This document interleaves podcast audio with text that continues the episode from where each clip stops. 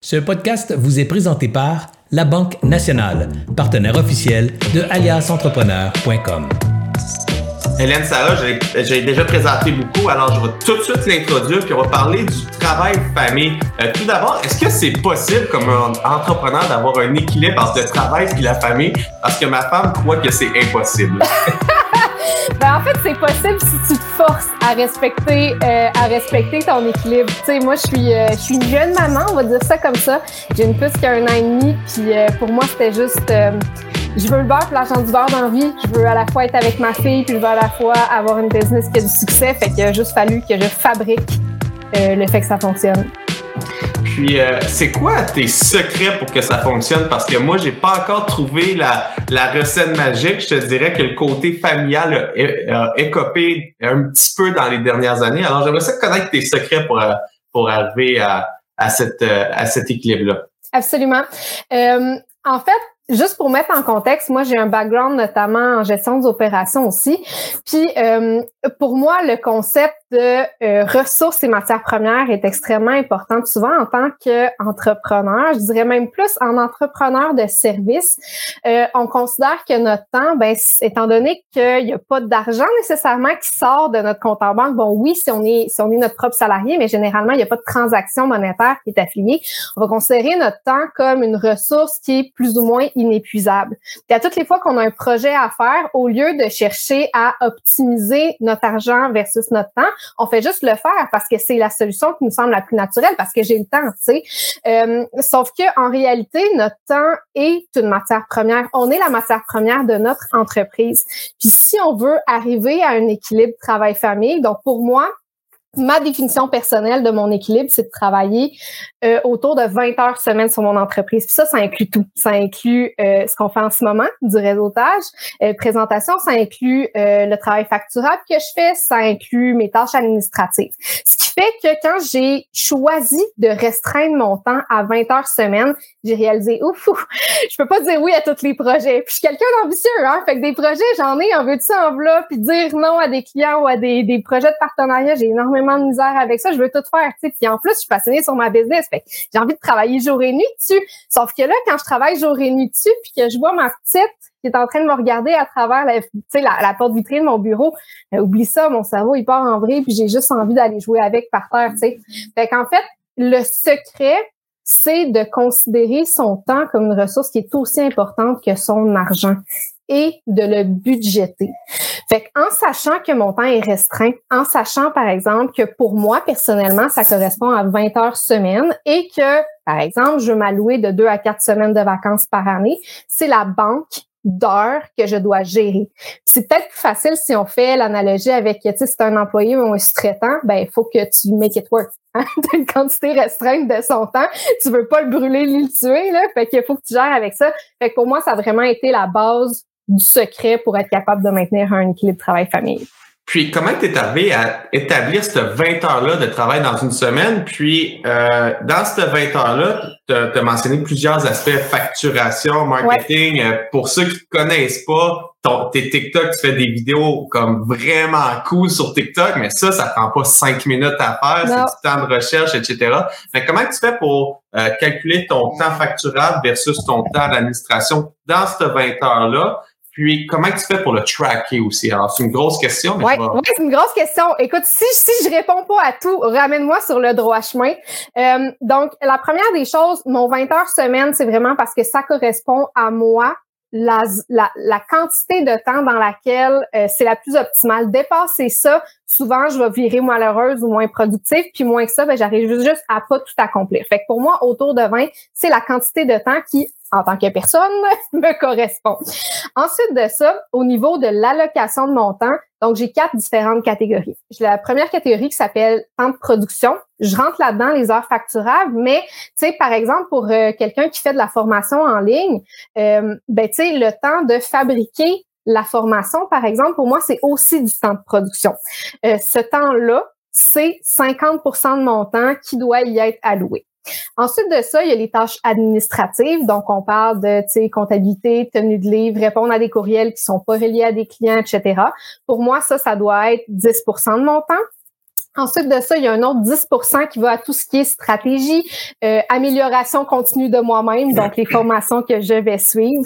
Euh, tout ce qui est plus designer mon entreprise, donc tu sais, c'est là où je vais faire ma planification annuelle, trimestrielle, euh, suivre mes métriques, par exemple, comme j'ai hâte d'en entendre parler.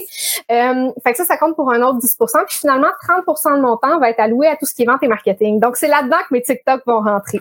Puis là, on s'entend qu'on arrive à quelque chose d'assez restreint en termes de temps. Hein. Tu sais, je parle 20 heures par semaine, 30% euh, de mon temps pour les ventes et marketing, ça veut dire qu'en 6 heures par semaine, je dois rentrer le démarchage que je fais avec mes clients, le service client, mes interactions sur LinkedIn, la création de TikTok, name it. Donc là, on se rend compte que, oh my God, mais justement, je peux pas tout faire. Donc, c'est là où je dois m'assurer que chaque processus que je fais dans mon entreprise est optimiser. Donc, tu sais, ma création de contenu, j'ai toute une espèce de règle pour décliner mon contenu, le réutiliser, euh, tu sais, faire l'édition de mes vidéos. Puis tout ça, ben, j'ai pas eu le choix, en fait, de tout processualiser pour être capable de le rentrer dans le temps que je voulais faire. Fait que, on décline progressivement ça en actions concrètes au day-to-day. Et puis, il me semble qu'il y a une partie de ta question que j'ai pas tout à fait répondu encore. Mais ça faisait beaucoup le, le tour de, de, la majorité des points que je, voulais qu'on aborde. Mais euh, après ça, c'est, tu sais, le 20 heures, on parle d'un objectif. Mais comment tu as fait pour déterminer, c'est quoi les trucs? En fait, toi, tu l'as expliqué un petit peu, ton 20 heures, c'est ton temps le plus productif. Mais comment tu fais pour déterminer ton objectif personnel sur euh, euh, le nombre d'heures de travail, puis comment tu fais pour savoir que c'est réalisable, ça? Ouais, c'est ça. Puis le tracker aussi, je pense que ça, c'est un élément que tu avais mentionné. Euh, ben en fait, un, élément qui m'a un peu forcé à déterminer ça, c'est le nombre de journées que ma petite est gardée. c'est juste la vie. Je veux dire, des fois, j'ai pas le choix de la gérer. Fait que, tu sais, si je combinais ça au moment où je suis le plus productif, c'est par exemple des semaines de des journées de 10 heures, je sais que ça fonctionne pas avec moi. Fait qu'il a juste fallu que je me rende à l'évidence que je n'étais pas en mesure de faire plus qu'environ une vingtaine d'heures par semaine. Là, tu sais, je dis ça, pour moi, ça c'est vraiment le l'objectif. Si jamais, tu comme tu vois, ce matin, euh, je me suis réveillée super tôt. Okay, ça m'arrive des fois, euh, honnêtement, à 4 heures, je t'ai réveillée puis je m'endormais plus. Ben, le temps que je vais passer entre 4 heures et le moment où ma petite se lève, c'est un moment golden. Si j'ai envie de travailler puis que, tu sais, ce moment-là n'est pas privé à mon horaire, ben, je vais le faire. Fait que ça, ça arrive des semaines où je travaille un petit peu plus. Maintenant, oui, tu as, dit tantôt que sur ton 20 heures semaine, il y en a 40 où tu livres techniquement de la marchandise pour 50, tes clients. Ouais. Ouais. 50, 50 50% OK, donc c'est 10 heures par semaine fois. Ouais. Exactement. Fois, mettons, une cinquantaine d'heures, ça veut dire techniquement 500 heures par année. Si, par exemple, tu voulais faire 150 000 par année de revenus, toi, ça veut donc dire qu'il faudrait que tu billes 300 pièces de l'heure. C'est peut-être mathématiquement tout est cohérent, mais peut-être que charger 300 pièces de l'heure pour tes services à toi, c'est juste pas possible. Comment tu fais pour balancer? Tout Ouais, ben ça nous amène à un point super important, puis j'aime l'appeler le goulot d'étranglement.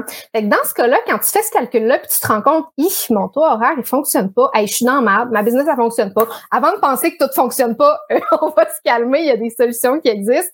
Il y a plein de façons de faire en sorte de ramener l'équivalent de ton taux horaire à plus. Puis la première, c'est d'arrêter de charger à l'heure. Il y a des modèles, tu sais, reste dans le service, par exemple, il y a des modèles où euh, tu peux productiviser ton offre. Je ne sais pas c'est quoi le terme vrai en, français, là, mais tu sais, c'est de, c'est de structurer ton processus de livraison au client de façon à ce que certaines parties soient préfaites.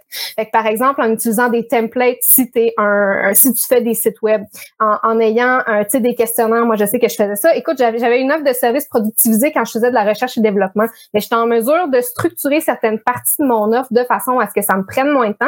Puis, vu que ça me prenait moins de temps, ça n'avait pas moins de valeur pour le client je pense que vous avez parlé à Alexandra Martel euh, récemment. Sur le podcast. Oui, c'est ça.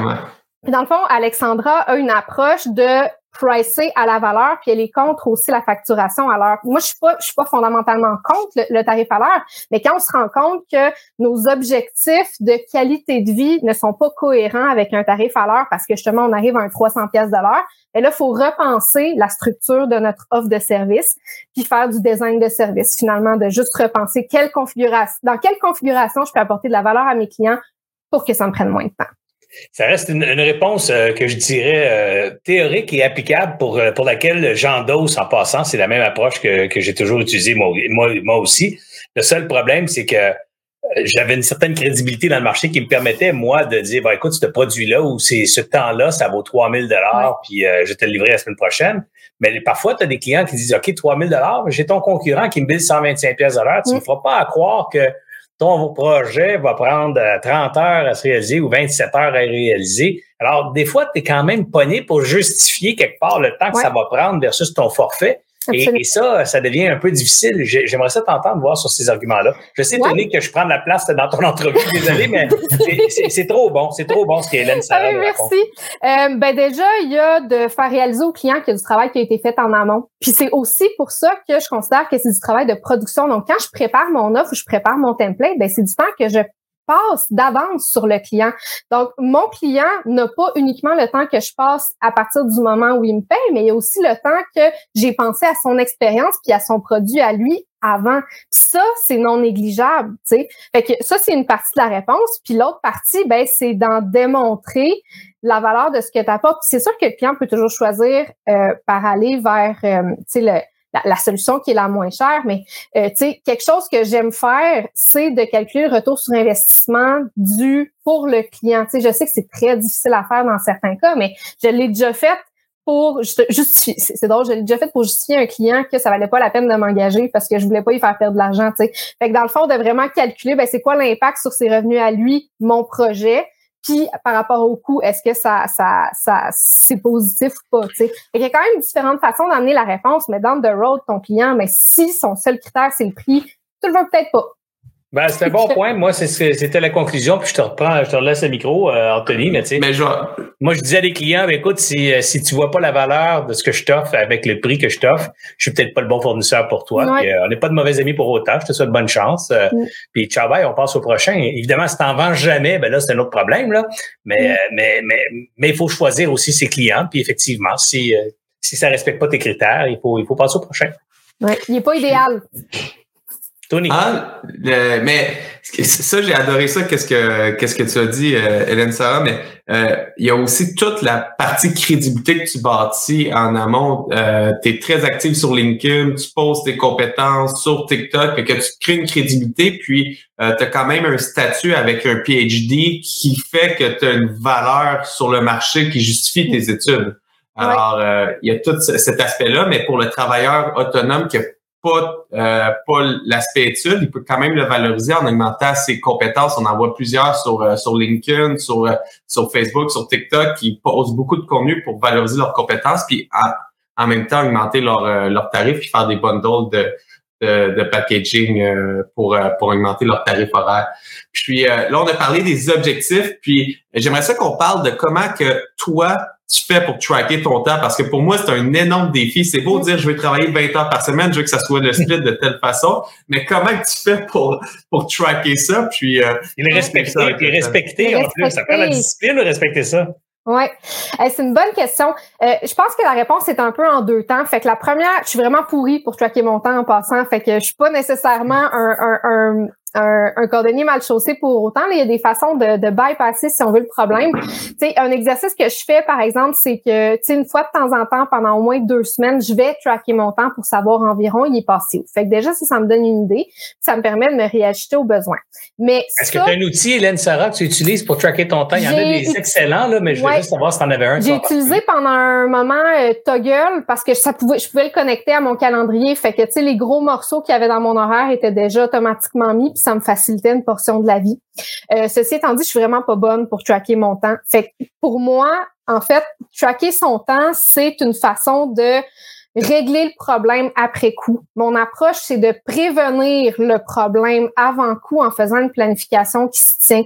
Euh, tu sais, là, récemment, ce que j'ai fait, euh, tu sais, euh, grande nouvelle, je m'en vais en congé de maternité bientôt. Hein, le deuxième s'en vient. Puis là, je suis en train de planifier le nombre d'heures que j'ai vraiment disponible, merci, pour euh, ma prochaine année financière. J'étais comme, moins, ça correspond à, tu sais, si quelqu'un travaillait 40 heures semaine, là, ça correspondrait à moins de trois mois de travail. Fait qu'il faut que je m'organise pour que tout fitte. Hein? Fait que là, dans le fond, je prends ma quantité d'heures totale disponible, puis j'essaie vraiment de voir ben, c'est quoi les projets qui rentrent là-dedans, c'est quoi les éléments de création de contenu qui rentrent là-dedans? Parce que je le sais d'avance que justement, créer un, TikTok, ben, ça va me prendre excitant. Fait que, tu sais, je fais du reverse planning, si on veut, pour m'assurer que d'avance, tout rentre dedans. je me laisse une certaine marge de manœuvre parce qu'on sait que les bugs techniques, ça arrive, on sait que des imprévus clients, ça arrive. Fait que dans le fond, je m'arrange pour que juste ma planification générale corresponde à mes ressources qui sont disponibles pour bien faire euh, un retour sur ce qu'on disait au départ. Fait que comme ça, ça me permet d'éviter des euh, des gros déluges. sais, oui, ça peut m'arriver de travailler trop une semaine ou deux, mais en général, parce que tout est déjà canné, je le sais qu'à, mettons, euh, sais, à un certain mois donné, je pourrais pas prendre d'autres clients. Ben, tout bad, je peux pas en prendre d'autres à ce moment-là. C'est juste la réalité, c'est comme ça. Puis ça, ça m'arrive à penser que c'est comme un plan de production manufacturier. Quand on voyait en, administration gérer une manufacture, on faisait un plan de production, chaque job était planifié. Puis c'est un peu la même affaire avec ton approche manufacturière. C'est 100% mon approche. Tu sais, pour moi, même si tu es un travailleur autonome, même si tu es dans le service, ton entreprise, c'est une manufacture. Tu es ta, tu es ta matière première, puis tu fabriques des choses. Même si ce que tu fabriques, c'est du conseil, tu le fabriques quand même. Fait que tout est une question de s'assurer que pour tous les éléments que tu veux produire, que ce soit pour tes clients ou pour ton marketing ou pour juste faire rouler ta business, ben que tu aies assez de ressources qui sont disponibles pour euh, y arriver. Hélène Sarah, je te remercie beaucoup. Euh, C'était très instructif, très intéressant. Bien que, bon, personnellement, j'avais entendu des fois ce genre d'approche-là et je dois confier que j'ai de la misère, moi, être rigoureux avec la gestion de mon temps. Je suis, capable de, intellectuellement de concevoir ce que tu as raconté, capable même de le mettre en place, mais de le maintenir. De le suivre. La misère, la misère. La passion, la passion à, des fois, nous fait euh, pas suivre, nos affaires.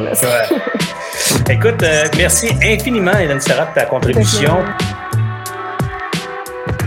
J'espère que vous avez apprécié cette entrevue. Pour d'autres podcasts et encore plus de contenu, suffit de devenir membre sur aliasentrepreneur.com. Je vous remercie d'avoir été là. C'était Serge Beauchemin, alias Entrepreneur.